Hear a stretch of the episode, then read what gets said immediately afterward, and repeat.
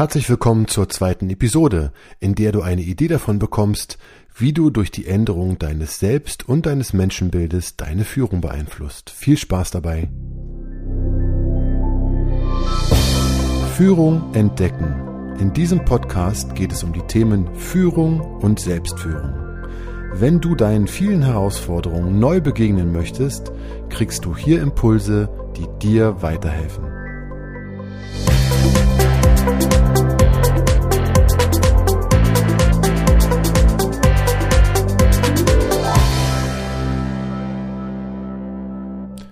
Mein Name ist André Motzkus und ich helfe dir als Führungskraft dabei, dass du dich in dieser Rolle wohlfühlst und mehr Spaß an Führung entwickelst.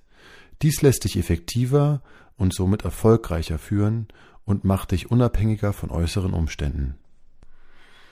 Wir steigen gleich voll in diese zweite Episode ein, nämlich mit der Frage, die du dir selbst mal kurz beantworten kannst, was ist Führung? Oder was bedeutet Führung für dich? Ich will euch gar nicht lange auf die Folter spannen, denn natürlich gibt es Definitionen. Ich habe jetzt mal Punkte rausgenommen, die aus meiner Sicht ja da oft drin vorhanden sind in diesen Definitionen und die auch aus meiner Sicht Sinn machen, nämlich dass es eine Ausgericht oder eine Ausrichtung von Handlungen sind, nämlich eine Ausrichtung von einer Gruppe oder auch von einzelnen Personen und die Ausrichtung geht in die Richtung vorgegebener Ziele. Was aber auch noch eine Rolle spielt, sind soziale Beziehungen, nämlich kommt es dabei durchaus auch zu einer Über- oder Unterordnung. Und es geht, gibt eine legitime Machtausübung, nämlich ähm, eine sogenannte Hierarchie. Und das heißt, es gibt eine Führerin und eine Geführte. Aber was beeinflusst nun eigentlich Führung? Und auch da habe ich mir Sachen rausgesucht, die aus meiner Sicht sehr, ja, sehr stark diese, diese Führung oder auch vermutlich auch eine, mit großer Wahrscheinlichkeit deine Führung beeinflussen. Und zwar möchte ich dich oder deine Aufmerksamkeit auf das Menschenbild in Organisationen, aber auch auf dein Selbstbild lenken. Kurzer Abriss, das Menschenbild geschichtlich gesehen, gar nicht jetzt, ich will gar nicht da groß einsteigen, nur ganz groß angefangen in den 1920er Jahren beim Homo economicus, wo man der Meinung war, ähm, mehr Geld bringt auch mehr Leistung, nicht nur der Meinung, man konnte es messen, man konnte es nachweisen. Ich glaube, 60 Prozent mehr Gehalt führten zu über 300 Prozent mehr Arbeitsleistung. Natürlich muss man auch den Hintergrund betrachten, aber das war zu der Zeit, dann in den 30er Jahren ging es weiter mit dem Social Man, da hat man nämlich festgestellt, dass angeblich mehr Licht zu mehr Leistung führt, bis man festgestellt hat, dass es gar nicht das Licht war, weil in der Kontrollgruppe war die Leistungssteigerung auch da, sondern der Versuchsleiter, der da einfach bei den Leuten, die den Versuch durchführten, daneben stand. Und die Anwesenheit des Versuchsleiters führte also zu mehr Leistung. Dann gab es den Self-Actualizing Man, das war in den 40ern, und zwar, dass der Mensch sich weiterentwickeln und selbst verwirklichen möchte. Die Maslow'sche Bedürfnispyramide steht da auf jeden Fall im Zentrum, ist da, ist da sehr verknüpft mit. Und dann gab es in den 80ern den, das Bild des Complex Man, nämlich, dass es viele Einflussfaktoren auf die Arbeitseinstellung gibt, zum Beispiel die Werte oder auch das Autonomieverständnis und man sieht das schon, wenn man zu Anfang geht, waren das sehr einfache Zusammenhänge, von denen man ausgegangen ist. Und am Ende steht halt wirklich, dass einfach sehr viel dort Einfluss hat und dass man auf sehr viel achten kann und dass das natürlich auch von Mensch zu Mensch sehr unterschiedlich ist.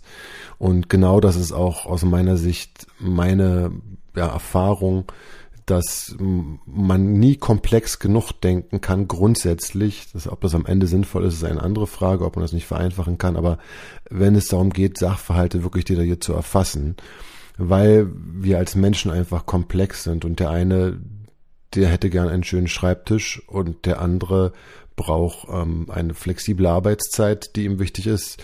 Die andere, die braucht einfach mal freies Essen und wieder die andere braucht mehr Urlaub oder eine Vier-Tage-Woche wie sie jetzt auch immer wieder mal eingeführt wird von einigen Unternehmen. Und so sehen wir schon, dass da ganz unterschiedliche Sachen halt mit, mit reinspielen. Aber natürlich hat dieses Menschenbild in Organisationen auch Einfluss darauf, wie wir führen. Also wenn ich davon ausgehe, ich brauche nur mehr zu zahlen und dann passiert mehr, dann ist das sehr einfach für die Führungskraft, weil da sind quasi keine oder kaum Anforderungen an sie, nämlich äh, auf die Person einzugehen zum Beispiel. Bei der heutigen Situation, wo die Komplexität erkannt wird, sieht das schon ganz anders aus. Da ist einem bewusst, dass man auf die Menschen eingehen muss und dass natürlich auch die soziale Beziehung da einfach mal Einfluss hat und dass natürlich auch Einfluss hat, dass man sich selbst verwirklichen möchte. Der eine mehr, der andere weniger und auch der andere nicht auf Arbeit, sondern vielleicht im Privaten. Ein weiterer Einflussfaktor gibt es eine sehr bekannte Theorie, aber auch die will ich nur ganz kurz ähm, an, anreißen, nämlich die XY-Theorie, die einfach davon ausgeht, dass einfach mal ein Chef zwei Möglichkeiten hat, grundsätzlich, nämlich zu überlegen oder der Auffassung zu sein, dass alle Menschen faul sind oder dass alle Menschen bereit sind zu arbeiten, wenn einfach die Umstände nur stimmen oder die, um, die Umstände, ich als Chef die Umstände so mache, dass die Umstände passend sind. Und auch das führt natürlich zu einer ganz anderen Führung von den Menschen, je nachdem, was ich glaube, äh, wie, wie, wie Menschen funktionieren und wie Menschen ticken. Geben, neben dem Menschenbild, also neben dem, was ich von dem anderen, den ich führe, habe vielleicht, oder auch was ich glaube, wie Menschen in Organisationen funktionieren, gibt es aber auch noch das Selbstbild. Und auch das ist alles andere als ähm, trivial, würde ich sagen. Auch da spielt eine Menge mit rein. Ich probiere es ein bisschen zu vereinfachen. Nein, ich probiere es sehr zu vereinfachen. Und zwar ganz einfach, indem man überlegt, na, was glaube ich denn, wo meine Stärken liegen? Und was glaube ich denn, wo meine Schwächen liegen? Ein Beispiel, ich habe eine Führungskraft und ich komme mit der ins Gespräch oder wir sind im Coaching und dann stellt sich heraus, dass die bis dato super erfolgreich war.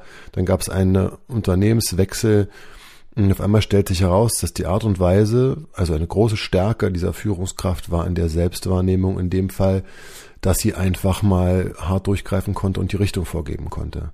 Das hat in der Firma, wo sie davor war, super funktioniert. Es hat also zu keinen Problemen anscheinend geführt, beziehungsweise es kam wurde nicht äh, bekannt oder publik, dass es da was gäbe und die Abteilung lief gut. In der neuen Firma, wo die Menschen anders anscheinend ausgerichtet sind, funktioniert das nicht mehr. Da führt es zu großen Widerständen, da fühlen sich die Leute nicht mitgenommen, die wollen das auch gar nicht, also die erwarten es gar nicht. Und auf einmal merkt die Führungskraft, hey, was in meinem Selbstbild bis gerade eben noch eine Stärke war, ähm, muss ich anscheinend realisieren, dass das hier nicht funktioniert. Das kann natürlich zu, zu Reibung führen, beziehungsweise kann auch dazu führen, dass ich meinen Führungsstil einfach vielleicht nochmal überdenke. Oder nochmal stärker gucke, okay, wie ist denn mein, mein Menschenbild? Oder auch gucke, wo kann ich bei mir dann noch was, was ändern im Try-and-Error-Prinzip. Aber auch, wo liegen meine Erfolge und Misserfolge? Und stark, äh, uns prägt sehr stark, wenn wir mit etwas Erfolg hatten oder einen Misserfolg haben. Wie viele Leute haben einen Misserfolg und probieren danach nie wieder in der und der Sache Erfolg zu haben. Da, jemand, der einmal eine Erfahrung, dass er bloßgestellt wurde beim Singen oder bei einer, einer, einer Fähigkeit, die sie einfach mal gemacht hat in dem Moment, ähm, teilweise ganz schwer, da nochmal ranzugehen und sagen, probier doch nochmal. Vielleicht waren es einfach nur doofe Leute, die dich einfach nicht mochten oder vielleicht war die Situation ungünstig oder es war ähm, der falsche Umstand oder was auch immer. Aber ganz schwer, wenn man da mal einen Misserfolg hatte, teilweise da wieder, wieder reinzugehen. Und all das prägt natürlich auch unser Selbstbild, ja, auch was wir gelernt haben oder was wir nicht zu Ende gelernt haben und was wir vielleicht gerne mal wieder aufnehmen würden oder auch Charaktereigenschaften von uns, die wir selbst als gut oder, oder schlecht empfinden. Also ich nehme einen großen Klassiker aus meiner Sicht bei Männern, ähm, dieses Bild, ich muss stark sein, ich muss hart sein, ich darf keine Gefühle zeigen, was heute zum Glück überholt ist, aber was, glaube ich, lange Zeit ähm, einfach vorgeherrscht hat und was aber nicht dazu geführt hat, dass die Leute um, um, um die Person herum jetzt immer der Meinung waren, dass es gut ist, dass derjenige keine Gefühle zeigt und, und sehr hart war. Ja, im Gegenzug gibt es einfach auch Erlebnisse, wo ein Mann erlebt, dass er einfach mal Gefühle zeigt und sich einfach angenommen fühlt und überrascht ist, weil er sich selbst dafür teilweise abwertet. Solche Sachen, solche Sachen gibt es. Aber da gibt es noch eine Menge mehr. Ähm, aber auch das Selbstbild, was ist denn meine Verantwortung? Ist es meine Verantwortung, zum Beispiel als Führungskraft, bin ich für meine, in welchem Maß bin ich für meine Mitarbeiter sehr, äh, verantwortlich? Ja, was, wie ist mein Selbstbild an der Stelle? Wie, wie, wie muss ich verantwortlich sein? All das sind Sachen, die auch Auswirkungen haben auf die Führung. Und jetzt würde ich gern die Aufmerksamkeit vor diesem Hintergrund ähm, auf eine etwas andere Fragestellung nochmal legen, die aber auch dabei helfen kann, nochmal Führung ein bisschen besser zu verstehen. Und zwar, wie gehe ich mit mir und anderen um? Das ist eine sehr allgemeine Frage. Spezieller würde ich gerne die Aufmerksamkeit darauf lenken, zu fragen, gibt es teilweise Parallelen im Umgang? Findet man Parallelen im Umgang? Ich mache ein Beispiel, das ist ähm, von mir selbst. Ich habe teilweise festgestellt, dass ich mit anderen Menschen im Urteil sehr hart bin und sehr hart umgehe.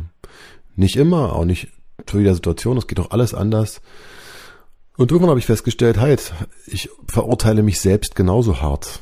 Das heißt, bei mir gibt es einen inneren Richter, der in alle Richtungen, also bei mir selbst und auch bei anderen, richtet.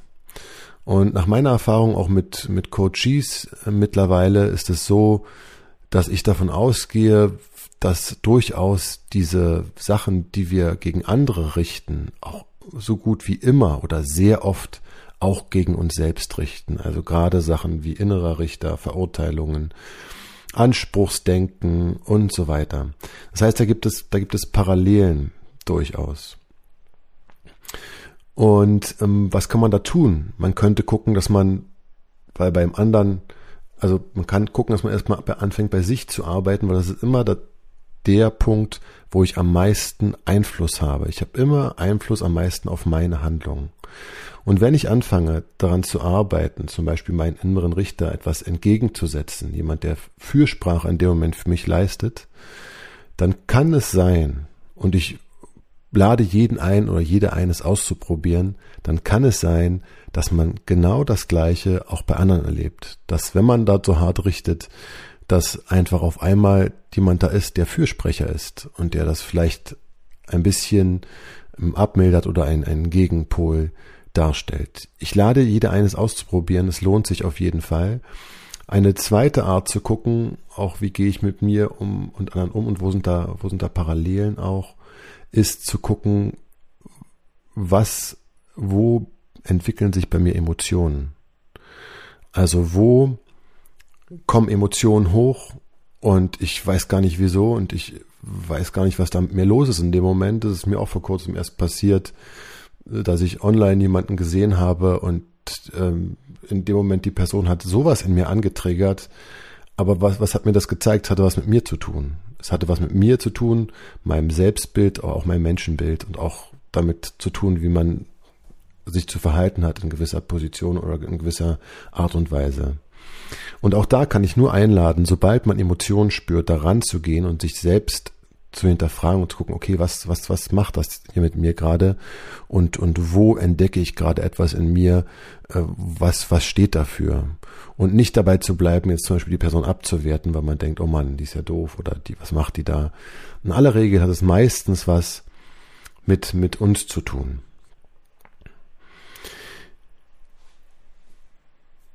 Im Großen und Ganzen lässt sich zusammenfassen, dass, oder würde ich gerne die, die Aufmerksamkeit auf die Punkte lenken, dass wenn wir an unserem Selbstbild arbeiten, und uns unseres Menschenbildes bewusst sind, dass wir dann eine große Chance haben, Führung, unsere Führung zu beeinflussen. Und zwar aus unserer Sicht in einem positiven Sinne. Und ähm, ich habe dazu jetzt zwei Fragen, die ich gerne nochmal stellen würde. Und zwar, wie wirken sich dein Selbst Selbstbild und dein Menschenbild auf deine Führung aus, dass du das vielleicht mal beantwortest? Und auch, was passiert, wenn du be bewusst mit deinem Menschenbild und deinem Selbstbild arbeitest und es vielleicht veränderst oder bewusst nochmal genau guckst, wo dich bestimmte Dinge anträgern. Wenn du das tust, was verändert sich dann in deiner Führung? Dazu lade ich dich herzlich ein und das Fazit für mich oder aus meiner Sicht ist das Fazit heute, dass man über die Änderung des Selbstbildes und des Menschenbildes und auch über eine gewisse Reflexion der eigenen Situation zu einem anderen Verständnis von Führung gelangt. Das war die zweite Episode. Ich hoffe, es war etwas für dich dabei. Ich freue mich über eine gute Bewertung oder auch ein Kommentar und wenn du nächste Mal wieder dabei bist. Bis dahin.